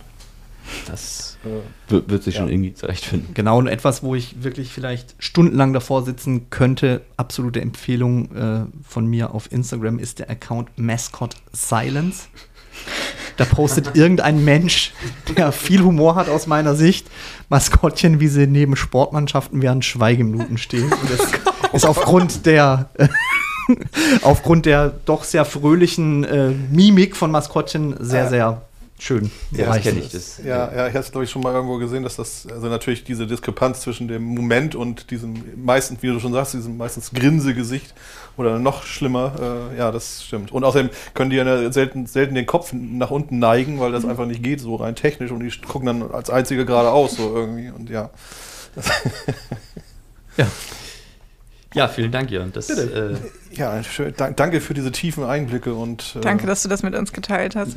ja, und dass du dieses Outing nach vielen Jahren dann doch vorgenommen hast. Und dass du es hier vorgenommen hast. Ja. In diesem Podcast. Bedeutet uns viel. Ich kann ja noch mal schnell auf das, noch mal Letz- los? auf, Letz- auf das letzte losschauen, ob das alles richtig ist hier. Und überraschenderweise steht auf diesem Los Selina. Ja, also ich würde ja sagen, dass trotz des ähm, trotz der, Sem der Seminare von, ich habe schon wieder seinen Namen vergessen. Erich Lejeune. Erich Lejeune. Ähm, die Fanszene des FC St. Pauli nicht so gut darin ist, positive Dinge zu manifestieren. Wir sind aber dafür sehr gut darin, Dinge zu kritisieren und gegen Dinge zu protestieren. Und so ein Beispiel habe ich mir heute rausgesucht. Ähm, erinnert ihr euch noch daran, dass die Vereinsführung 2007 mit dem Gedanken gespielt hat, die Namensrechte am Millantor zu verkaufen, um Einnahmen für den Stadionweiterbau zu generieren? Ja. 2007? Mhm. Also das Jahr hätte ich jetzt nicht mehr gehabt, aber dass es das gab, ja. Das wurde dann ja von Fans per Antrag auf der Jahreshauptversammlung unterbunden. Ja. Ein perfektes Beispiel dafür, meiner Meinung nach, wie die Fans den Verein vor sich selbst gerettet haben und äh, wie die Fans die Marke FC St. Pauli langfristig gestärkt haben. Es gibt da dieses berühmte Zitat von Jochen Herberg, einer der Mitantragsteller. Kennt ihr auch bestimmt, habt ihr bestimmt schon mal gelesen, zum Beispiel auf den Social Media Auftritten des FC St. Pauli Museums. Ähm, wir sind der FC St. Pauli und ein auf unsere Weise unersetzlicher Verein im deutschen Fußball, eben weil wir sind, wie wir sind, nämlich nicht mit Verlaub bei jedem Scheiß dabei. Das ist quasi unser USP, nicht, sondern, Nicht St. Pauli, sondern- sondern unser Unique Selling Point. Aber, und das ist definitiv auch etwas, was sich konsistent durch diesen Podcast zieht, es waren finanziell schwierige Zeiten für den FC St. Pauli. Gab Erstaun es, erstaunlich. Gab es eigentlich mal eine Zeit in der Vereinsgeschichte, in dem es finanziell nicht schwierig war, in dem es einfach uns finanziell richtig gut ging? Das wäre auch mal eine Frage für. richtig gut würde ich sagen, nein. Naja, definiere richtig gut. Ja, ja, also mal, richtig gut im Sinne von, wir werfen jetzt mit Geld um uns. Äh, nein, das gab es natürlich trotzdem, aber es war meistens Geld, was gar nicht da war. Ähm, also ich würde tatsächlich sagen, also wenn wir jetzt mal die, die Auswirkungen äh, von Corona mal wegdenken, aber die jetzige Phase, glaube ich, schon eine der, Ja, der stabilsten, ja. die wir, die wir äh, haben in den letzten Jahrzehnten, würde ich mal sagen. Danke Marketing. Möglicherweise So. auch Ja, deswegen. genau, ja, so, ja. Weil wir uns halt nicht so viel auf Sport konzentrieren, sondern auf Werbung. Auf Marketing. Marketing. Hm. Muss man ja auch mal sagen. Wird man ja wohl noch sagen dürfen. Genau. Wobei nebenbei das mit dem Sport aktuell, ja, Läuft von alleine. einigermaßen. Wie geht das? Ich dachte, man kann immer nur eins machen. Manchmal geht es vielleicht auch von alleine.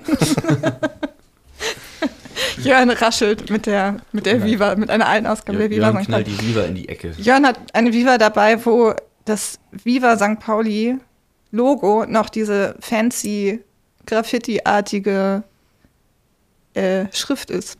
Hm. Damit ihr das jetzt auch vor Augen habt. Und damit raschelt er gerade aufgeregt. Ist auch vorbei, Entschuldigung. Kein Problem. Naja, egal, zurück ins Jahr 2007. Es waren finanziell schwierige Zeiten, weil der FC St. Pauli ein neues Stadion gebaut hat und Geld dafür brauchte, um es weiterzubauen. Und da man den Stadionnamen dann ja nicht mehr verkaufen konnte, hat man sich andere Sachen unter überlegt. Unter anderem hat man sich überlegt, dass man eine Stadionwährung namens Millantaler einführen möchte, wollte. Die sollte für höhere Catering-Umsätze sorgen durch beschleunigte Bezahlung. Weil es dauert ja immer so lange mit dem Wechselgeld und das geht dann viel schneller, wenn man so äh, mit so bunten Plastikchips bezahlt. Ich glaube aber, wenn ich mich dunkel erinnere, dass ähm, die, der Mehrwert von Millanthaler nicht nur war die Beschleunigung, sondern dass, es, dass du auch ungerade, ähm, du konntest immer nur gerade Summen auf diesen Taler, mit diesem Taler haben, so, also die 20 Euro drauf, hast aber 18,79 Euro für dein Bier bezahlt und konntest dir das aber nicht auszahlen lassen, glaube ich, den Rest. Nee, nicht ganz. Irgendwie so dunkel habe ich das im Kopf, Nee, oder? nicht ganz, aber die, die Dinger, die waren schon, also es gab einen Taler zum Beispiel, das war der Wu- Wurst, Wursttaler und einer war der Biertaler. Also der hatte genau den Gegenwert von einem Bier sozusagen. Das ist eigentlich das Gute an diesem Podcast, ist, dass ich immer nur so ein Stichwort geben muss am Anfang und dann machen Christopher und Thomas weiter. Nein, aber ich hatte mir das halt vorhin den, den Flyer, den es dazu gab, mal angeguckt. Und es gibt also wirklich einen, ja, einen Biertaler, einen Wurst- und Fischtaler tatsächlich. und dann gibt es aber auch noch welche, die die Werte haben. Das stimmt allerdings, ja. Aber, also das heißt, also das, alleine wenn du jetzt nur ein Bier willst sozusagen, oder auf 10, dann gibst du halt 10 Taler, aber das wäre dann auf jeden Fall ohne Wechselgeld. Und das war wahrscheinlich das, was mit Beschleunigung gemeint ist, ja. Also man wollte diese Stadionwährung einführen namens Millantaler. Die Fans sollten ihr Bargeld gegen bunte Plastikchips tauschen und damit im Stadion bezahlen. Das kennt man ja aus anderen Stadien oder kannte man. Ich glaube, ich weiß gar nicht, wie das aktuell ist. Ich meine, eigentlich hat bargeldlose Zahlung ja viel davon auch Mhm. ähm, erledigt. Genau, also das war die Idee, ja, in der Theorie. Und ähm, publik wurde das Ganze dann durch eine Flyer-Aktion des Caterers. Das war damals Förde-Show-Konzept. Also war es ja auch noch bis vor kurzem, aber damals eben auch. Die mit der schlechten Wurst. Die mit der. Psst.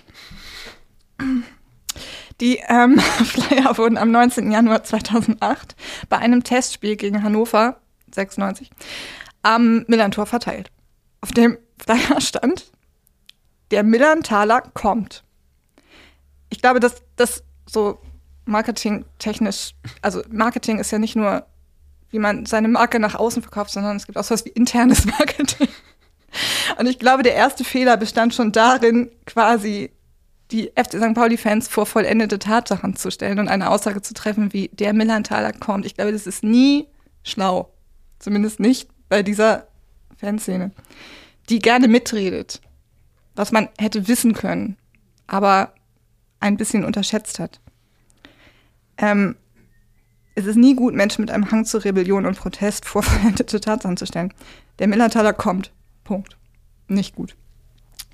Zur weiteren Erklärung hieß es dann, dein Astra bekommst du nicht mehr für schnöde Euro, sondern für einen Biertaler aus der neuen Millantor-Währung. Und weiter, der Millantaler ist ein Gemeinschaftsprojekt der Förde-Show-Konzept und dem FC St. Pauli. Also Zwangswährungsreform am Millantor. Ähm, niemand konnte voraussehen, dass es dagegen eventuell Widerstand geben könnte.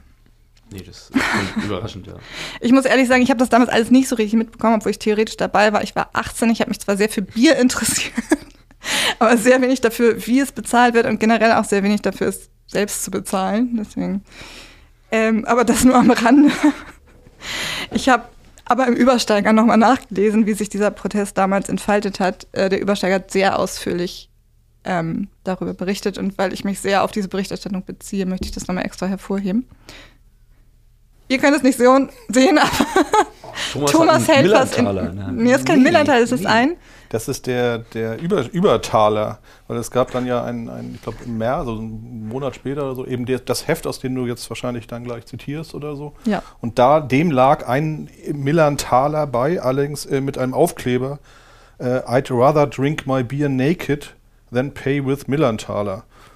Was dann auch zum Cover passte, wo zwei von hinten zu sehende nackte Männer offensichtlich am Ja. Bierstand stehen. Ja. Es könnte aber gut sein, dass die da rein gefotoshoppt wurden, nicht real am Bierstand. Ich, liebe- bin ich- mir nicht ganz ich sicher. glaube, dass das so aber ist. wie auch immer. Es, aber der, also jedem Heft lag halt so ein Taler bei und den hatte ich hier noch zufällig rumliegen. Ja, ich habe mich gefragt, was Zufällig. diese klebrige Stelle vorne im, in dem Übersteller ist, dass man so. Da hat Thomas den Taler ist, wir haben die ja alle hier im Archiv und ähm, Wahrscheinlich war, hing da das damals tatsächlich das war ein Plastiktütchen. Das heißt, es waren, also ich weiß Ja. nicht, Auflage 3000 Plastiktütchen, die in diesem Heft verklebt waren jemals. ich habe mir also das Original hier aus dem Regal gefischt und ich finde es auch mal schön, dass die man allen diesen Übersteigern, die wir hier haben, ansieht, dass sie so gefaltet wurden, dass man sie in eine Hosentasche stellen kann. Also die haben alle diese Knicke und dieser hatte vorher eine klebrige Stelle auch noch äh, vorne drin, die mich Ja. kurz irritiert hat und dann habe ich den Text dazu gelesen und habe den Übertaler Hinweis gefunden und konnte mir denken, was da geklebt hat. Genau. Genau. Ähm, also, ich habe in dem Übersteiger nachgelesen.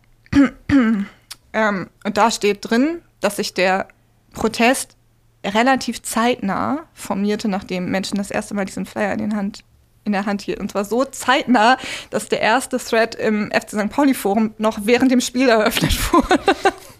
Wart ihr eigentlich im FC St. Pauli Forum unterwegs? Ja. Sehr, Ja. Sehr, sehr lange und auch sehr aktiv und war auch eine Zeit lang da mit im Moderationsteam. Uh. Wie war denn denn, wie war denn dein Name? Komm, sag's. Pauli Forum? Heute die Jetzt großen auch- Outings. Heute ist das Outing. Heute ist Ja, das Outing. ja. Äh, T.A.L. Du warst das. Hattet ihr, hattet ihr mal Beef? Ich weiß nicht mehr, wie mein Name war. Ich, war aber nur, ich war ist nur. aber jetzt auch wirklich schon Jahre her, dass ich da aktiv war. Also ich bin dann irgendwann mal raus, weil das alles so ein bisschen Also mein, mein Outing, nervig wurde. Mein Outing dazu ist, ich war in der geschlossenen Gruppe, ich weiß gar nicht, ob die geschlossen war. Ich glaube, die war eher, doch, die war, glaube ich, eher auf der alten Schule auf jeden Fall. Da war ich drin. Äh, Mhm. Heute noch stehen wir örtlich gar nicht so getrennt auf der Gegengrade zur alten Schule. Aber ob die jetzt noch ihr geschlossenes äh, Forum, ihren Thread Ja. im St. Pauli Forum haben, weiß ich nicht. Also es gab da verschiedene äh, un Unterforen, äh, die tatsächlich geschlossen waren, ja. Also auch, das- auch das FC St. Pauli Museum tatsächlich hatte anfangs dort einen, einen, Bereich, einen extra Bereich, der da lag, sozusagen, ja. Ich sag jetzt, ich oute mich jetzt auch mal, als ich diesen Job angetreten bin und ähm, die Übergabe gemacht habe mit Christoph Nagel und er mir die Zugänge für all unsere Social Media Auftritte gegeben hat, waren dabei auch die Zugangsdaten fürs FC St. Pauli Forum. Ja. Ähm, ich habe mich da nie eingeloggt. Ist, glaube ich, auch mittlerweile, nicht- also gut, da gibt immer noch sicherlich Menschen, die da sehr an, angeregt und engagiert äh, sich beteiligen, das ist möglich, aber ich weiß es ehrlich gesagt nicht, weil ich da nie reingeguckt habe seit Jahren mehr, aber Ich habe in der Medienwissenschaft gelernt, ähm, wenn ein Medium erstmal in der Welt ist, bleibt es da auch. Geht nicht mehr weg. RIP, StudiVZ. Also am selben Tag, während des Spiels, wurde der erste Thread eröffnet im Forum. Und noch am selben Tag ging auch die Protest-Webseite inklusive Unterschriftensammlung online. Am selben Tag. Eine Webseite mit Unterschriftensammlung. Und der Claim zur Kampagne war auch sehr schnell gefunden. Die Domain besagter Webseite lautete www.euretaler sind nicht unser Bier.de. Ich muss wirklich sagen, protestieren können wir. Also St. Pauli-Fans können die innerhalb von zwölf Stunden eine Protestkampagne hochziehen, die keine PR-Agentur auf die Weise so hinbekommen will. Die Argumente gegen den Millertaler lagen ja auch auf der Hand und wurden dann auch sehr schnell ausformuliert. Wichtigster Punkt, kein Bock auf Anstehen zum Taler wechseln vor dem Bierkauf. Das ist ein Wahnsinnsargument auch einfach. Verlorene Taler sollten außerdem als Gewinn ohne Gegenleistung direkt an den Caterer gehen. Ich finde das ein bisschen, ich frage mich, also ich meine, wenn ich meinen 5-Euro-Schein im Stadion verliere, Dann geht das an den Caterer. äh, weiß Ja, nicht, aber auf jeden Fall kriege ich ja auch keine Gegenleistung dafür. Also ich, das ersetzt mir ja niemand, oder? Verstehe ich das falsch? nee, aber vielleicht findet den jemand anders und hat dann noch ein schönes Leben davon. Und da geht es dann, wenn der Taler weg ist, dann, wird, dann, haben die das ja schon eingenommen, das Geld, und du löst sie nicht ein. Insofern. Ah, okay. Gut. Könnte dann natürlich jemand anders finden und einlösen, aber. Stimmt. Auch, ja, klar. Die 5-Euro-Scheine. Aber für den Fall, dass er irgendwo hinfällt, wo ihn niemand findet, ist es quasi ein direkter Gewinn für den Caterer. Ähm, weil der bekommt ja quasi einen indirekten Kredit über diese ähm, Stadionwährungsgeschichte. Außerdem, weiteres Argument, man hat keine Übersicht darüber, wie viel Geld man eigentlich ausgibt. Man löst ja schon eine bestimmte Summe ein gegen diese. Ich, es es ste- steht so im Übersteiger, ich zitiere das hier nur an der Stelle. Ich werde das nicht hier kritisch hinterfragen. Ähm, auch ein wichtiges Argument, diesmal wirklich, man braucht mehr Personal und mehr Stände, obwohl eh schon relativ wenig Platz ist überall. Also der Caterer braucht dann ja noch zusätzliche Stände, um diese Chips zu tauschen und so weiter und so fort. Und mehr Personal, Menschen, die diese Chips tauschen. Also die Reaktion der Vereinsführung kam dann nicht ganz so schnell wie die Protestkampagne, aber einen Tag später, in der Mopo am Sonntag, hat Conny Littmann sich dann von der Flyer-Aktion, ich zitiere aus dem Übersteiger, überrascht und angesäuert gezeigt. Er hat also erstmal so ein bisschen einen Alleingang des Caterers impliziert. Das ist auch so ein Klassiker, das ist auch noch ein, zweimal mehr passiert. Also ähm, nicht ganz so erfolgreichen Marketingaktionen wie zum Beispiel, als wir mal ein Getränk namens Kalte Muschi als Marketing, äh, als, als Getränkesponsor reinholen wollten, wo das auch dann so eine, glaube ich, so eine, ich erinnere das nur so dunkel, ich habe das jetzt auch nicht recherchiert, es fällt mir nur gerade ein. Aber ich glaube, da sollte es auch so eine große Werbepräsentation geben. Und ähm, ich glaube, das hat auch die, der Getränkehersteller angekündigt und mit so, auch mit so einem geilen Claim, irgendwie sowas wie St. Pauli liebt, ganz St. Pauli liebt kalte Muschi. Irgendwie Ja. Ähm, als ich dann darauf erste ähm, Reaktionen, als daraufhin erste Reaktionen aus der Fanszene laut geworden sind, war das dann, glaube ich, so, dass dieses Event immer weiter vom Millantor weg verschoben wurde, bis es dann irgendwann so Richtung Sternstraße oder so. Also ich habe, wie gesagt, ich habe das nur so dunkel in Erinnerung. Aber es wurde erstmal impliziert, es war alles so gar nicht geplant. Und dann in den nächsten Tagen oder den Tagen darauf sickerten erste Infos durch, also von Vereinsseite. Ähm, der Milan Tower sollte zum ersten äh, Heimspiel der Rückrunde eingeführt werden, neben dem Euro, neben dem Euro als Parallelwährung. Jörn sieht aus, als hätte er eine Frage. Das macht auch total Nee, Sinn auch. Ja. Ich frage mich nur, wo die Finanzierung des Stadions, also wann die kommt. Weil eigentlich hat man doch nur Kosten. Personalkosten, die das umtauschen müssen, Produktionskosten. Ja, aber der sollte ja dann die, die Catering-Einnahmen steigern und davon fließt ja dann ein Teil an den Verein. Weil man ja schnell, schneller Bier verkauft, wenn du nur so einen Chip hinwirfst und nicht diese Wechselgeldgeschichte da weglässt und dadurch Ja. mehr, Bier, mehr Bier verkaufst. Also das war die Idee Das- zumindest. Also, ja. Ja. Also wenn man die, wenn man sich die Zapfanlagen aus der Zeit anguckt, dann ist glaube ich egal, wie schnell sicher, du die bezahlst. War das Also, da nicht noch, nee, nicht das Flaschen um, umschenken war davor, ne? Na, das gab's fün- ja auch noch- 15 auf Das gab's 4 ja auch noch lange. Aber das ist, das ist 18 eine auf 12. Ja. absolut berechtigte Frage. Diese Fragen wurden auch gestellt. Sie wurden nur nicht beantwortet. Das, das ist immer gut. es kamen erstmal nur diese rudimentären Informationen, also Datum der, geplantes Datum der Einführung und eben diese Info, dass es eine Parallelwährung sein sollte. Also dass man trotzdem natürlich noch mit Euro bezahlen Was das Ganze hätte ja können. eigentlich noch absurder macht. noch sinnloser macht, könnte man fast sagen. Aber der Protest wuchs. Mitglieder des Forums organisierten und koordinierten eine Boykottaktion. Ähm, und die Protestbewegung druckte einen eigenen Flyer und verteilte sie dann beim einem Auswärtsspiel in Köln am 1. Februar 2008. Also es gab Aufkleber, Buttons, Sticker. Es gab sogar ein Kampagnenvideo auf MySpace. Es gab eine Oh. MySpace-Seite. Wow, gegen alle, alle. Register gezogen. Ja, ich Es ist Social Campaigning, bevor es Social Campaigning gab. Die, wir haben es quasi erfunden. Ich habe die vorhin mal angeklickt, Als- die gibt es tatsächlich noch, da ist aber nichts drauf, aber, aber die, also man kann die anklicken und da. es gibt MySpace noch. Scheint so. Also auf jeden Fall konnte ich die, diesen Link anklicken, der, der da äh, abgedruckt war im Übersteiger. Müsste mal checken, ob es meine MySpace-Seite noch gibt. Ich hoffe, ich hoffe nicht. Also bei dieser Unterschriftenaktion kamen 3000 Unterschriften zusammen und über 100 Fanclubs unterstützten die Aktion, also die Protestaktion. Ja, und Conny Littmann haute ein Statement raus dazu mit ungeahnten Konsequenzen. Ich bin mir sicher, ihr alle werdet die Tragweite sicherlich sofort erkennen, wenn ich es euch jetzt vorlese. Conny Littmann hat gesagt, es gibt Sozialromantiker, die gern noch in D-Mark zahlen. Weil die Leute, die den Millantaler nicht wollten, sich offensichtlich dem Fortschritt verwehrt haben und im, Ja. im Gestern Mhm. gelebt Mhm. haben. Die Das wollte er uns damit sagen. Wegen der offenen Fragen, die es an dieser Stelle noch gab, ähm, hat die AGIM dann zu einer Informationsveranstaltung eingeladen in den Ballsaal. Dabei VertreterInnen der AGIM, ähm, VertreterInnen vom FCSR, natürlich Menschen aus der Protestgruppe, Conny Littmann, Geschäftsführer Meske und VertreterInnen der Catering-Firma. Das ging also ein bisschen hin und zurück. Ähm, ein schlüssiges Konzept wurde laut Übersteiger nicht vorgestellt. Verein und Caterer machten keinen besonders guten Eindruck, mussten sich immer, es wurden Fragen gestellt, niemand hat geantwortet, da musste so kurz untereinander gesprochen werden. Dann gab es eine Antwort, aber keine gute, so habe ich das verstanden. Ich war nicht da. Ich, war jemand von euch da?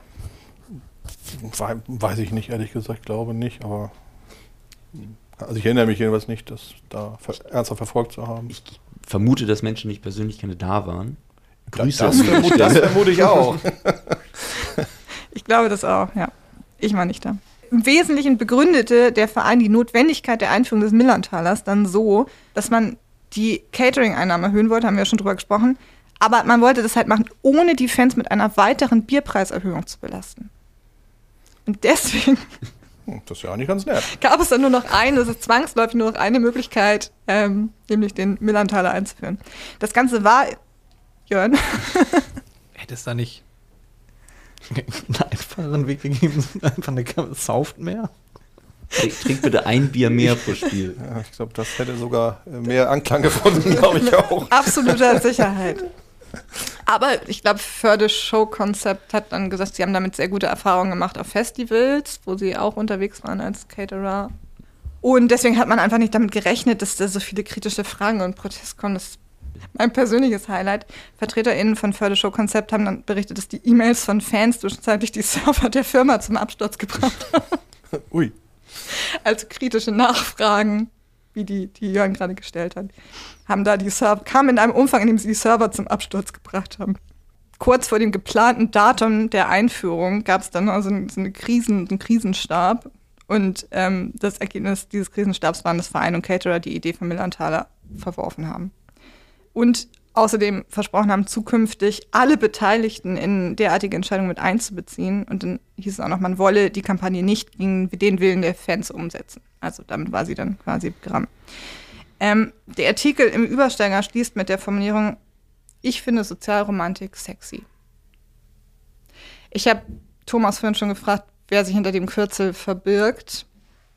Hinter dem Übersteiger-Kürzel, ich werde die Person jetzt nicht ähm, outen.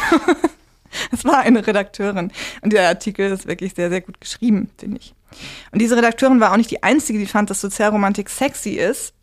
Ähm, und so ist dann quasi aus, diesem, aus dieser wirklich beeindruckenden Protestkampagne gegen den Millanthaler die erste quasi Grassroots-Bewegung am Millantor entstanden, die SozialromantikerInnen, ich glaube, die heißen offiziell nur die Sozialromantiker, aber ich gen, zwangsgender das jetzt quasi. Zwinge euch das auf. Ähm, genau, die haben dann den Verein danach noch einige Male wieder vor sich selbst beschützt und den Markenkern des FC St. Pauli geschützt, sozusagen. Das Symbol kennt ihr ja bestimmt alle, diesen Jolly Rouge auf Rot. Und das Eindrücklichste, was die SozialromantikerInnen gemacht haben, war 2010 diese Petition gegen die Vermarktungspolitik oder gegen die eskalierende Vermarktungspolitik des Vereins, da wo das ganze Stadion ja auch in Rot getaucht war und so weiter. Ähm, und auch bei der Gründung unseres Museums waren die SozialromantikerInnen oder beziehungsweise diese Bewegung und ihr Symbol nicht ganz äh, unbeteiligt. Wenn ihr dazu mehr wissen wollt, guckt euch den Film an, den wir zu zehn Jahre FC St. Pauli Museum gemacht haben. Den findet ihr auf unserem YouTube-Kanal. Ähm, da erzählen wir das alles nochmal. Das war mein Beitrag. Ja, die SozialromantikerInnen. Das ist ganz schön. Es gibt so ein, ähm, ich glaube, auf der AFM-Seite gibt es ja so eine Übersicht über so verschiedene Fangruppierungen. Da haben die SozialromantikerInnen auch einen Eintrag. Und er liest sich so ein bisschen. Das ist so mit, ja, ich weiß nicht genau, wer es geschrieben hat, aber es ist, ist schön geschrieben. Das ist aber mit so sehr relativ viel so Pathos. Also das klingt immer so ein bisschen, das ist wie so, das klingt so wie so, so eine Batman-Geschichte. Und ähm, immer wenn der FC St. Pauli wieder bedroht ist, dann kommen die Sozialrom erheben sich die Sozialromantikerinnen und eine rote Flut rettet, nicht so, aber es ist, es ist sehr schön geschrieben. Ich habe ich hab so einen Verdacht. Es ist aber, glaube ich, auch ja wirklich so ein, so ein sehr dezentrales, lockeres, Ja, ja. eher lockeres Ja. Bündnis, würde ich Ja. mal sagen. Das war ja, hat ja nie eine Struktur in dem Sinne gehabt, Nee. wenn ich das richtig verfolgt habe. Hat es nicht, genau. Also es, natürlich aktiviert sich das in den Momenten, wo quasi Kritik, Bedarf für Kritik ist, ne? Aber es ist, so in der Art, wie das geschrieben war, hat mich das klang das so ein bisschen heroisch. Ähm, und da steht auch, glaube ich, drin, dass quasi solange man von den SozialromantikerInnen nichts hört, das eigentlich ein gutes Zeichen ist, weil das heißt, der ähm, das Marketing eskaliert nicht gerade in unangenehme Richtungen. Wenn ihr, das ist noch eine wichtige Frage, ich habe euch ein, ähm, es gibt jetzt nicht die Option, kein Mosk in diesem Szenario gibt es nicht die Option, kein Maskottchen einzuführen. Es gibt nur, es muss eins, ist neue DFB-Richtlinie, jeder Verein muss ein Maskottchen haben. Und ähm, Lizenzauflage. ja, und wir dürfen ein, wir dürfen aber Vorschläge einreichen, was der FC St. Pauli für ein Maskottchen bekommt. Was wäre euer Vorschlag? Boilerman. Es darf nicht, darf es nicht Also, schon geben. Es gibt keine Transfermöglichkeiten. Dafür würde ich den Müllerntaler wieder einführen, um den Boilerman von West Bromwich zu holen. Ja, gute Äh, Frage. Vielleicht so spontan. ja, eben, spontan. Ich, Das Bierfass. So eine Astra-Flasche auf zwei Beinen finde ich ganz gut. Wie so ein, wie diese, habt ihr mal Simpsons geguckt? Es gibt auch mal diese Duff-Maskottchen, die so Menschen in so Bierflaschen sind. Ja. Das könnte ich mir noch ganz gut vorstellen. Für. bin mir aber nicht sicher, ob das so den großen Anklang. Knolli. Ja, Knolli. Knolli. Ist sehr hübsch. Ja, aber ich glaube nicht, dass das so richtig gut ankommt, wenn wir jetzt gleich wieder äh, Alkohol da so in den Mittelpunkt Stimmt, stellen. stimmt. Wir nehmen so einen Spielchip. Wie so Ja, ein ja, das wäre genauso. Charlie. Wie Winnie. Genau. Wie Winnie. Rouletti. Na, na gut. Nein, äh, warum nicht dann doch Zecki nochmal reaktivieren? Ja, dann, das ist eigentlich die beste Idee, ja. Den, den haben wir ja schon. Jörn, würdest du es nochmal machen dann? Oh, ich weiß nicht, ob ich da zur Verfügung stehe, aber ich glaube eher nicht, nee. Nein, aber die man wichtigste ja- Frage wäre, Entschuldigung, ja, wirklich das, was du vorhin schon aufgebracht hast, wo ist dieses Kostüm am Mittag geblieben? Ja, wir hätten das gern als Museum. Wer es findet, ja. bitte wir unsere vorbeibringen. guten Kontakte zur Medienabteilung aktivieren und da mal nachhaken, würde ich sagen. Ja. Ja, ähm, aber wir, ich, mich würde interessieren, was ihr darüber denkt.